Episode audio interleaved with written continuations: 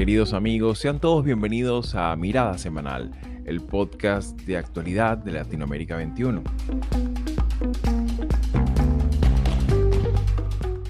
Como todos los domingos, analizaremos las principales noticias de la semana con el respaldo intelectual de Marisabel Puerta Riera y Manuel Alcántara Sáez. Lo que acontece en Venezuela, lo que acontece en Colombia, lo que acontece en el Ecuador, lo que acontece en varios países de América Latina, pueden marcar un camino que va hacia la guerra, hacia la destrucción democrática.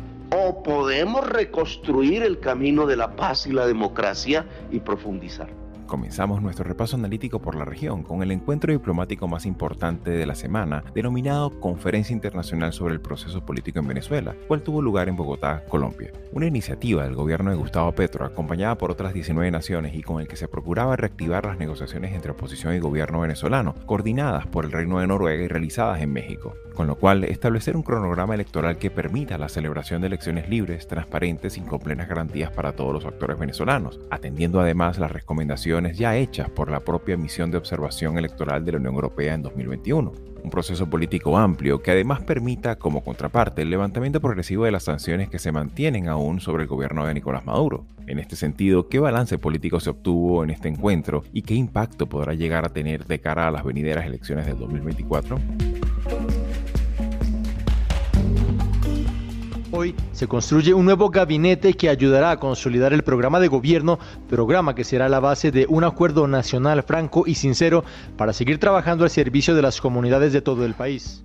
Poco después de finalizada esta conferencia internacional, el propio presidente Gustavo Petro, de una manera sorpresiva, anuncia cambios en su gabinete ministerial en pleno trámite de la reforma de salud pública. Siete de los doce ministros de su equipo de trabajo fueron relevados, confirmando con ello el fin de la coalición de gobierno. Los ministros de Hacienda, Salud, Agricultura, del Interior, Ciencia, de las TIC y de transporte fueron las renuncias protocolarias aceptadas, al tiempo que el propio Petro responsabilizaba directamente a los presidentes de cientos partidos de esta ruptura. Ante esta nueva remodelación del Poder Ejecutivo, la segunda en menos de un año de mandato, cabría preguntarnos, ¿Qué implicaciones tendrá esta decisión para la institucionalidad del país considerando la ambiciosa agenda de cambio que quiere cometer el gobierno de Gustavo Petro? ¿Colombia entra en una nueva fase política con este nuevo golpe de timón? Responsabilidad de informarles sobre mi estado de salud. Ya lo hice, pero de todas maneras, como han habido especulaciones, es importante decirles que estoy bien, tengo COVID y para el tercer segmento del programa examinaremos la particular situación ocurrida en los últimos días en México a propósito del estado de salud del presidente Andrés Manuel López Obrador. Después de especulaciones, rumores y opacidad oficial, se conoció que dio positivo por COVID-19 por tercera vez. Él mismo reconoció haberse sentido mal y hasta haber sufrido un desmayo transitorio durante una reunión de supervisión de las obras del tren Maya en Mérida, una eventualidad que ha obligado a suspender parcialmente su agenda de actividades. Sin embargo, esta circunstancia de alguna manera revela la naturaleza personalista que se ha venido desarrollando en los últimos años, sobre todo en el manejo comunicacional de la propia gestión gubernamental, ante lo cual cabría preguntarse, ¿la salud presidencial debería ser considerada secreto de Estado en el marco de una democracia? Soy Xavier Rodríguez Franco y les hablo desde Houston, Estados Unidos. Hoy es domingo 30 de abril de 2023.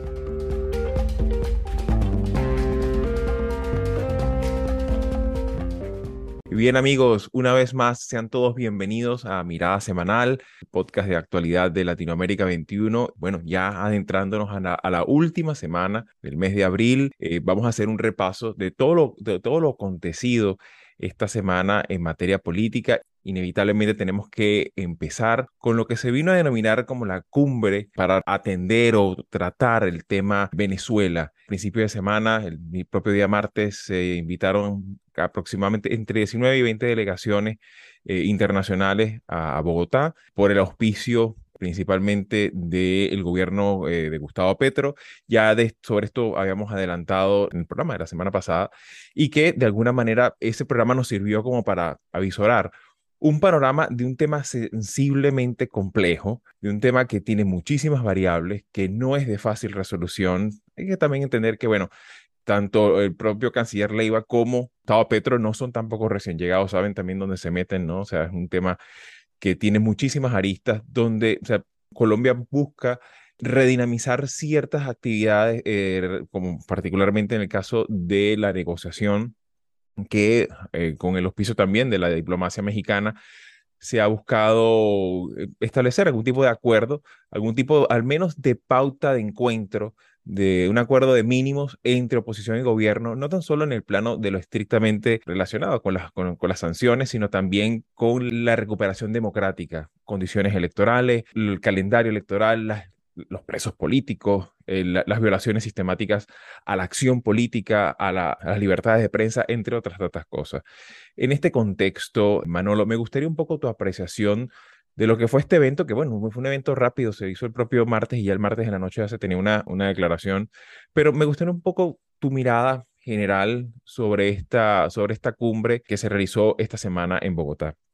Creo que fue, no sé si decir que una oportunidad perdida, Diré que técnicamente el resultado fue bastante eh, frustrante, aunque el propio hecho de la reunión pues siempre sea, sea loable, ¿no? ¿Por qué digo que el resultado entiendo que fue frustrante? Pues porque el canciller eh, colombiano, el canciller Leiva, creo que eh, lo hizo mal, lo hizo profesionalmente mal, ¿no? Este, en este tipo de reuniones hay que pautar muy claramente los pasos que se van a dar y terminar con algo para la opinión pública mundial interesada, pues claro. Y esto pues no lo supo hacer el canciller eh, Leiva, ¿no? Eh, em, sacó una especie de declaración que no estaba consensuada, que no estaba acordada por el grupo de, asistentes y fue pues algo pues, pues ya de entrada pues que, que sentó mal y, que, y esto termina de alguna manera teniendo un efecto negativo en la propia convocatoria. Cierto es que eh, la parte positiva, bueno, es que se hablan de temas que son sustantivos. Tú, Xavi, los has dicho eh, muy claramente. O sea, aquí hay un problema de expectativas de unas partes y de otras partes. Hay un problema de, de violaciones de derechos humanos, de presos políticos, pero también de ignorancia sobre el calendario electoral y algo todavía más serio, ¿no? Porque el calendario finalmente es fijar una fecha, algo que por supuesto es importante, pero sobre todo en qué condiciones se van a realizar las elecciones, ¿no? Bueno, eh, esto ya está muy claramente encima, encima de la mesa. También está encima de la mesa el levantamiento de las, de las sanciones que, reclama el, gobierno venezolano y la gestión de ese fondo eh, humanitario de cerca de 3.200 millones de, dólares que, están, que están congelados y que están congelados por el gobierno de Estados Unidos, pero claro, en un escenario también mm, complicado en el que hay que proteger eh, el propio fondo de los numerosos acreedores que, tiene, que tiene también el Estado, el Estado venezolano. ¿no? Y encima estuvo el, yo diría, el show que eh, organizó el, el, que fue presidente eh, reconocido por algunos, eh, por un buen número importante de, países, Guaidó, ¿no? Y, que, ah, bueno, pues eh, fue un, yo creo que un sainete, ¿no? Su llegada a, Colombia, porque de alguna manera generaba un escenario de, claramente disruptivo del propio proceso que dos días después se iba a dar. Claro, y que, y que en ese contexto, ciertamente, todo el acontecimiento, la, cantidad de acontecimientos que fueron ocurriendo desde el propio lunes fueron condicionando el desarrollo de esta cumbre. Es importante destacar, el propio lunes el mismo gobierno ya decía que, bueno, queremos, o la cantidad de peticiones que pedía para que nosotros podamos sentarnos a, negociar, ya era como un acuerdo tan maximalista que daba por desestimada cualquier tipo de, aproximación antes de comenzar, antes de escuchar incluso los planteamientos, sugerencias o, incluso proposiciones de, las de las delegaciones presentes, ¿no? Y por otra parte, también el mismo martes en la madrugada, se supo pues eh, eh, de esta incursión del propio Juan Guaidó, que de alguna manera el propio manejo de, de, su presencia en territorio colombiano, en, la, cual poco después el propio, la propia Cancillería colombiana lo expulsa en un vuelo hacia Estados Unidos, ya el propio manejo eh, de, la situación con, con una figura que más allá de lo mucho o la poca repercusión o, el respaldo popular que pueda tener en, en, Venezuela, pues era una figura, formó parte de una, de una de las figuras de la oposición venezolana, ¿no? Entonces, claro, eso, todo este, todo, todo este elemento condicionó fuertemente esta cumbre. Pero me gustaría un poco tu apreciación también, Marisabel, porque bueno, esto de alguna manera pues tiene hay muchísima expectativa, yo diría hemisférica, en lo que pueda eh, acontecer en Venezuela, porque bueno, también es, importante considerar el, el, el, elemento socioeconómico, el elemento demográfico, es la movilización humana más grande que ha conocido el, hemisferio. Eh, en este sentido, pues, ¿cómo sería tu apreciación sobre lo ocurrido de esta cumbre? Bueno, yo creo que ahí es donde radica la necesidad o la urgencia que tiene Petro de resolver la cuestión venezolana. En principio, sabemos que parte del acercamiento se debe a que hay una afinidad ideológica y eso le da a Maduro cierta confianza. Sin embargo, a Petro lo mueven intereses nacionales, ¿no? Además de su aspiración, ambición a ser reconocido como un líder regional, al igual que Lula, ¿no? Ellos intentan ser brokers de alguna manera, junto con López Obrador, de la situación crítica de Venezuela, pero los, los intereses son, ¿cómo no?, comerciales. Reanudar el intercambio comercial entre los dos países es muy importante, sin, sin embargo, estamos viendo que no ha sido del todo muy fácil, ¿no? Hay unas condiciones estructurales que han sido profundamente disminuidas dañadas, afectadas por la, digamos, la, las condiciones eh, del país, en el caso venezolano. Otro aspecto importante, sin duda, es la migración. Colombia es el país receptor de la mayor cantidad de migrantes venezolanos y que por supuesto lo vamos a conversar más adelante. El tema involucra no solamente a Panamá, sino a Estados Unidos, porque eh, paso por Colombia es crítico en este caso y, y, y Petro necesita de manera urgente una solución a su problema, que es atender esta, esta oleada migratoria. Pero el tercer elemento es el tema de la guerrilla. Petro tiene que resolver este problema y necesita del concurso de Maduro fundamentalmente. Entonces, por eso vemos que esta cumbre, que tenía unos intereses muy particulares, lamentablemente se vio afectada primero, coincido plenamente con Manolo, las torpezas del gobierno de Petro, eh, las torpezas de su canciller y sin duda alguna las torpezas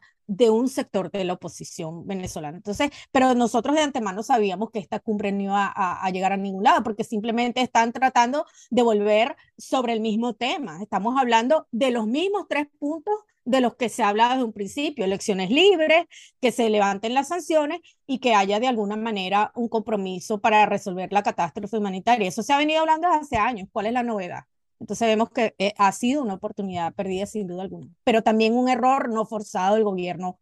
Es precis ese era precisamente el, el, el, el, aspecto central también, ¿no? Que eh, vemos que incluso una de las grandes peticiones y aspiraciones que tenía esta cumbre, lamentablemente no se logró, que era de alguna manera una palabra de compromiso del propio gobierno eh, venezolano de decir que, de por lo menos estimar la posibilidad de regresar a, las negociaciones en México.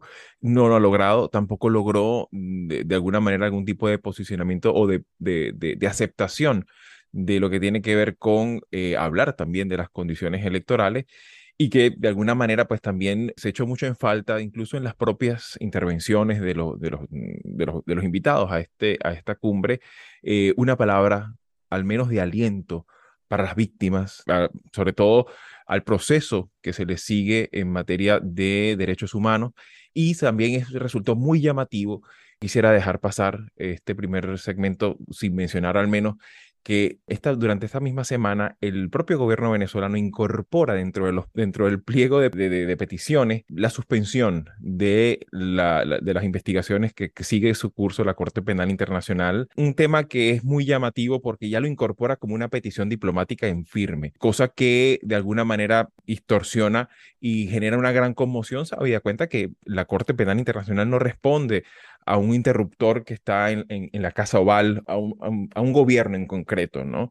De, modo que esto resulta inquietante, sobre todo también que en, en, la semana se supo que el propio gobierno pidió algo que no existe hasta ahora en, en el propio estatuto de la Corte, que es que puede tener algún tipo de réplica sobre la base de las denuncias y de los testimonios. Se, recabaron aproximadamente poco menos de, de 10.000 testimonios que mm, la verdad también se ha dicho, pues son escalofriantes poder, poder leerlos. Sin embargo, es algo que llama la atención porque, bueno, también denota un poco esa, esa apreciación que tiene el gobierno venezolano de, de low fare, que es una, que es una dinámica politizada que están haciendo en nuestra contra, ¿no? Lo cual también de alguna manera es como una suerte de, proyección, es como un sincericidio, ¿no? Es un poco lo que ellos han, han, hecho con la justicia venezolana. Solo agrego lo siguiente, todo eso que tú has descrito, lo que denota es que en el caso del gobierno venezolano no existe ninguna disposición a un compromiso que implique que ellos dejen el poder. Entonces, todo eso es un contexto simplemente para justificar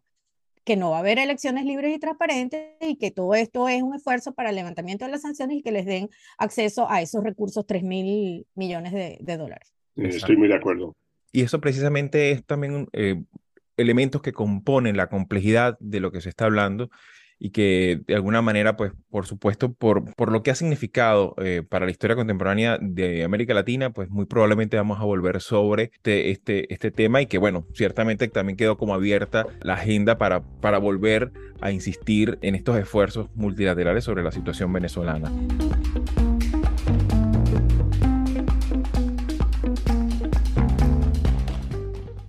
Y precisamente manteniéndonos en Colombia, poco después de realizarse esta cumbre, se supo que el propio Gustavo Petro directamente tomó la determinación de cambiar el gabinete de, ministros, eh, pedirle la renuncia. De alguna manera, esto también es reflejo no tan solo de lo ocurrido en la, cumbre, sino también lo que ha venido ocurriendo en el propio seno del gobierno y de esas coaliciones y, esa, y esas alianzas electorales que en un momento que hicieron posible la victoria electoral del año pasado de Gustavo Petro y que por la propia dificultades parlamentarias para lograr acuerdos para poder adelantar su agenda política, pues se vino, se fueron como que forzando las tensiones cada vez más y pareciera que estamos entrando en una nueva etapa política que hay que reseñar y que hay que tener de alguna manera cierto recaudo. En este sentido, eh, Manolo, ¿cómo ves esta decisión tan abrupta por parte de, de, Gustavo Petro de hacer prácticamente, bueno,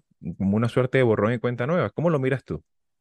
Mira, lo veo desde una mirada muy, muy académica, ¿no? si quieres, que más que una mirada directamente política. Académica porque mm, supone ah, una vez más reflexionar sobre qué significa el presidencialismo, qué significa el hecho de que un poder, el poder ejecutivo, tenga una plena autonomía a la hora de mm, estructurarse y que mm, solamente eh, eh, tenga que establecer cierto nivel de relación con el poder legislativo cuando se trate de sacar adelante eh, determinada legislación. Eh, en este sentido, se hablaba, se ha dicho a veces que el gobierno de Petro era un gobierno de coalición, para nada, en absoluto, no, porque en la génesis del, y en la, propia significado del presidencialismo eh, es, es, un concepto ajeno. Una cosa es que tú puedas buscar una composición del Ejecutivo para de alguna manera asegurarte una serie de eh, votos a favor eh, en, las propuestas legislativas que tú tengas.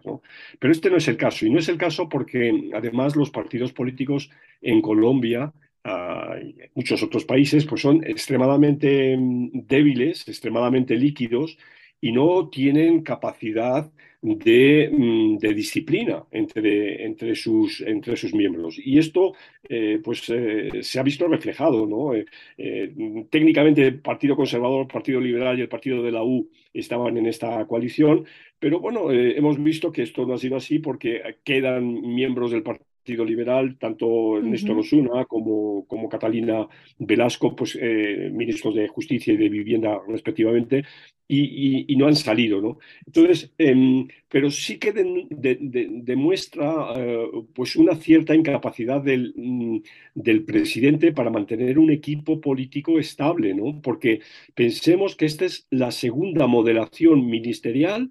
Eh, en, eh, en, nueve meses. ¿no? Ahora mm, han cambiado siete de los 18 ministros. Esto supone que no hay estabilidad en, en, en, el día a día y supone, por consiguiente, una, uh, uh, un desastre, yo diría, para la, la, para la política cotidiana que, que, que requiere de, de, claro. de estabilidad.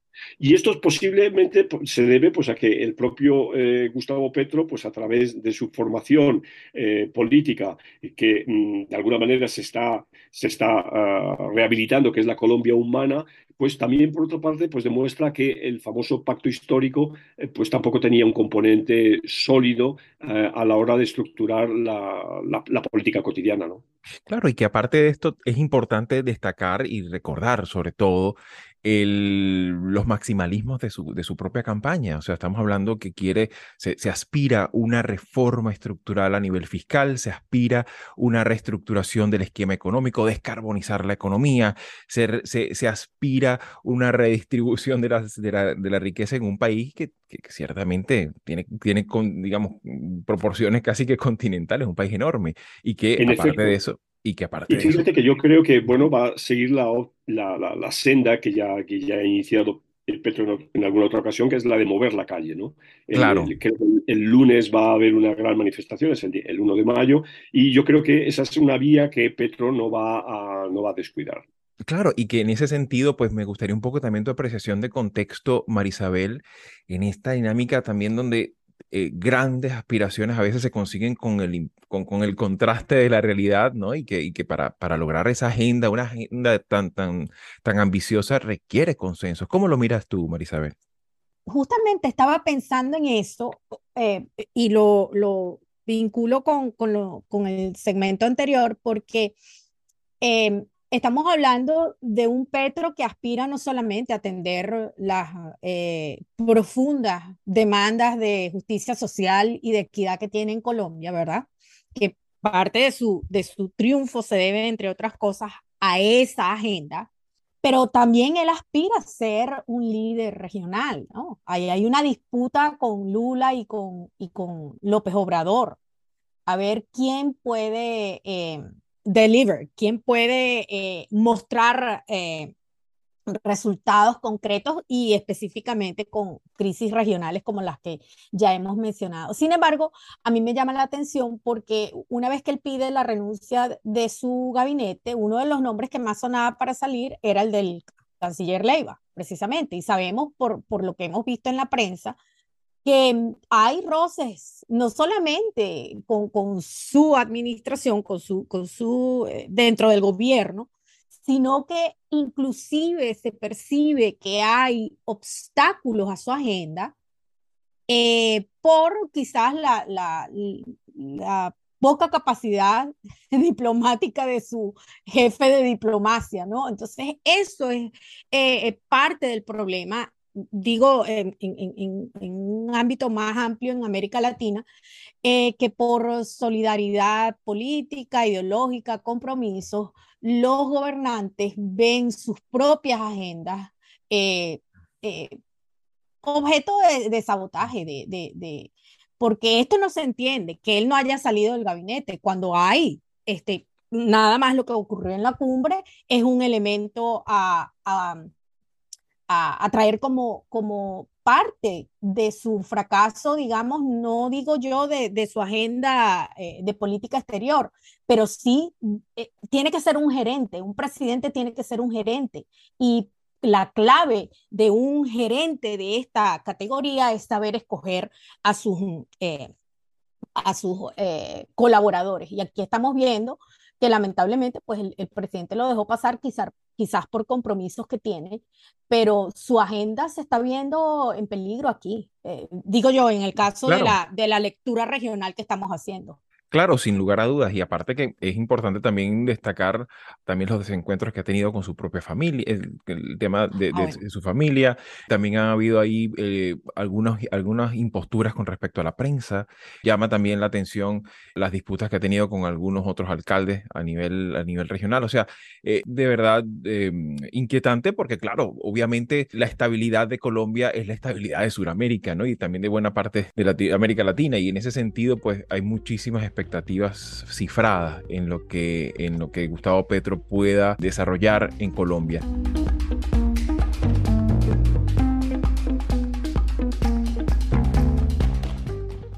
Y para pasar al tercer segmento de nuestro programa, subimos un poquito el puntero de nuestro, de nuestro paralelo y vamos hacia México. Se supo a mediados de semana de un, de un malestar que, sintió el propio Andrés Manuel López Obrador en una de sus visitas a Yucatán y que precisamente a propósito de supervisar el estado de las obras eh, sobre este, este polémico tren Maya, que, es una de, sus de sus buques insignias de, de, su política de infraestructura, y se supo pues que ha tenido cierta, ciertos, mm, ciertos quebrantos de salud y que poco después se conoció que tenía por tercera vez, tenía COVID.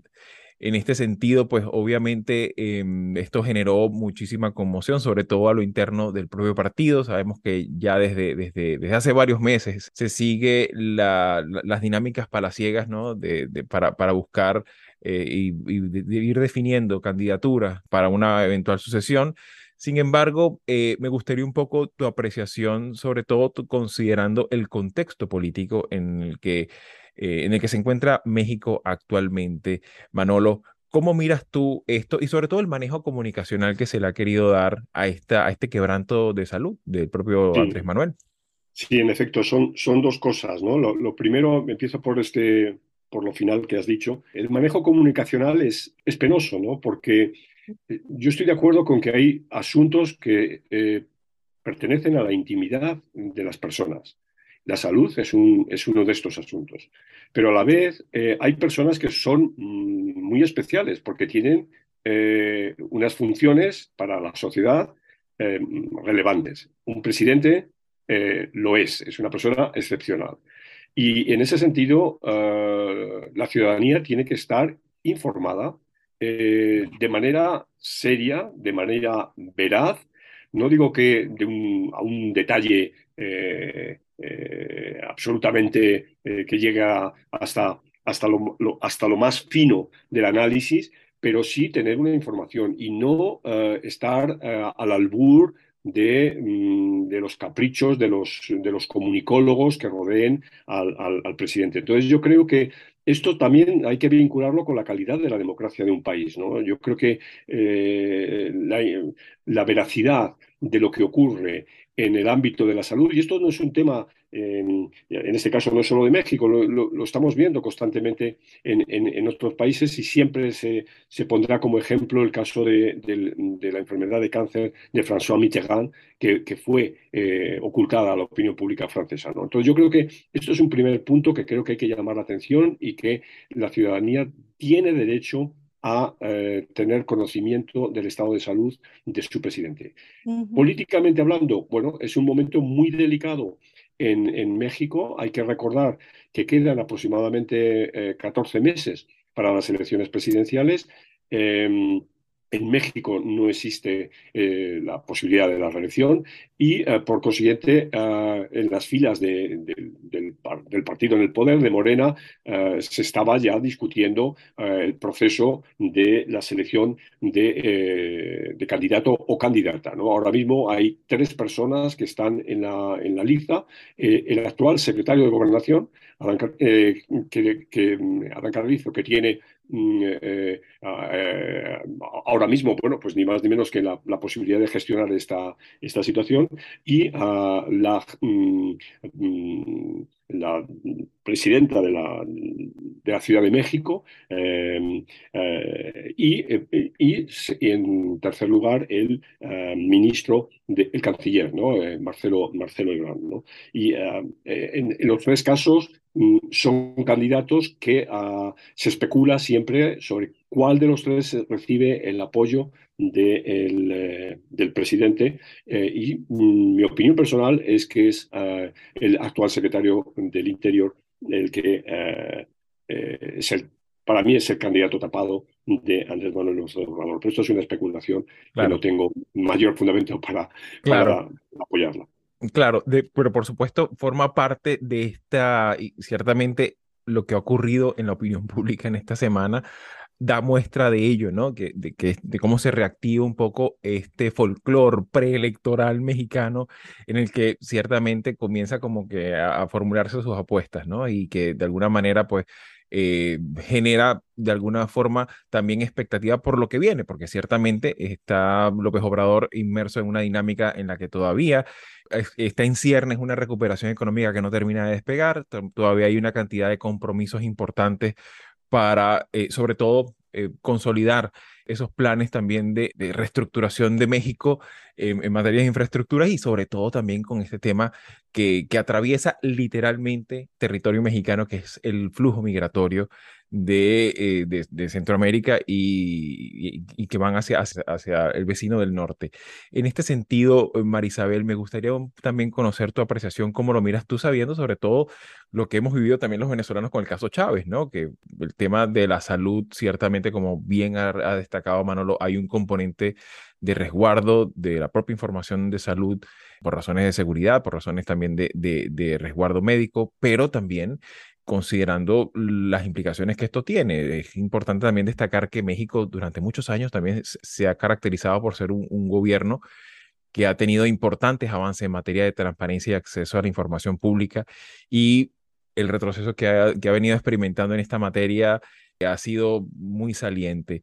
En este sentido, Marisabel, ¿cuál sería tu apreciación de, esta dinámica que, que ha ocurrido, eh, sobre todo alrededor de la salud del presidente Andrés Manuel López Obrador? Bueno, este es el tipo de errores que se cometen en política. Y como bien lo decía, eh, nosotros lo, vivimos en, el caso de Chávez, pero eso ha sido muy frecuente. Eh, Manuel mencionaba el caso de Mitterrand, ¿no? Eh, en Estados Unidos hemos visto cómo ese tema se ha utilizado para atacar la transparencia, eh, la ética y, por supuesto, la capacidad para gobernar. Eh, el caso más reciente fue el de eh, Trump cuando contrajo COVID. Hubo un gran misterio, al final, pues, por supuesto, era inevitable, pero eso lo que pone en tela de juicio es la, el respeto que siente el Ejecutivo por su población. Y ahí es donde está el problema uno lee los comentarios y, lo que hay es lo que señala Manolo, lo que hay es una debilidad, sino eh, incapacidad para utilizar la información en beneficio de la misma, eh, digamos, oficina del presidente. El ser transparente y, hablar claro eh, no es una señal de debilidad, es una señal de respeto por la población. ¿Qué es lo que pasa? Esta semana se, se, corrió el rumor de que Erdogan estaba muy grave y que estaba, bueno, en las últimas. Y lo mismo se decía de Putin. Putin está muy grave y eso ya tenemos tiempo escuchándolo. Y esto sí es importante que nosotros lo, lo, lo, lo utilicemos como ejemplo. Eso lo vivimos con Fidel Castro y también con el mismo Chávez. Apostar por la desaparición del problema, en este caso del presidente, como una forma de solucionar lo, digamos, el, clima político. Y a eso es a lo que no deberíamos apostar. Transparencia. Está enfermo, tiene COVID, tiene este problema. Biden acaba de revelar en su examen anual que tuvo unos, él y su señora, por supuesto, tuvieron unos, eh, les removieron unas, eh, era cáncer de piel. Ya está, lo dijo, listo, ya nadie habla de esto. Transparencia y comunicación y creo que seguiremos viendo esto porque hay un temor tremendo a que la gente eh, perciba que los presidentes son inmortales, que, que no son inmortales. Entonces, claro, esa es, parte del problema. Sí, y, efectivamente, pues eh, ahí donde también radica este contraste en el manejo de la información y en, y en la gestión pública entre una dictadura y una, democracia, ¿no? O sea, cómo se maneja la situación en, contextos como lo que acabas de mencionar, como el caso de Rusia o, Turquía, y de alguna manera ese, reclamo ciudadano que se debe tener en el contexto de una democracia, o al menos, a pesar del retroceso, pero que sea una democracia que también se, se sustente en esa necesidad gubernamental de informar, de informar oportuna y verazmente sobre lo que ocurre y cómo se está gestionando, porque eso también, también denota la capacidad de crear gobiernos cognitivos, gobiernos que tengan capacidad de reconocer sus, deficiencias, pero también de, reconocer y demostrar capacidad de que cuando falte alguna de las piezas del gabinete de gobierno, el gobierno sigue, tiene capacidad de, de, gestión. Y eso de alguna manera pues también revela esa preocupación excesiva muchas veces de los gobiernos de, la, la imagen, ¿no? de, lo cual pues em, ciertamente eh, todas estas cosas nos sirven también a la ciudadanía para hacer, hacer reparos y eh, enriquecer un poco nuestra perspectiva crítica hacia, hacia la gestión del poder. Así que bueno, mis queridos... En el, fondo, en el fondo, Xavi, es un problema de incompetencia, ¿no? Exacto, y creo que precisamente a propósito de eso, pues recomiendo muchísimo el artículo que precisamente hoy salió publicado, donde se habla en, en Latinoamérica 21, donde se habla precisamente de este tema de la incompetencia en la gestión pública en el poder. Así que bueno, mis queridos, muchísimas gracias por su tiempo, por sus apreciaciones y bueno, esperemos estar de vuelta examinando ya en un nuevo mes, en el mes de mayo, la dinámica política, económica y social de nuestra región. Así que muchísimas gracias por su tiempo. Buen Hasta primero la próxima. Hasta la próxima.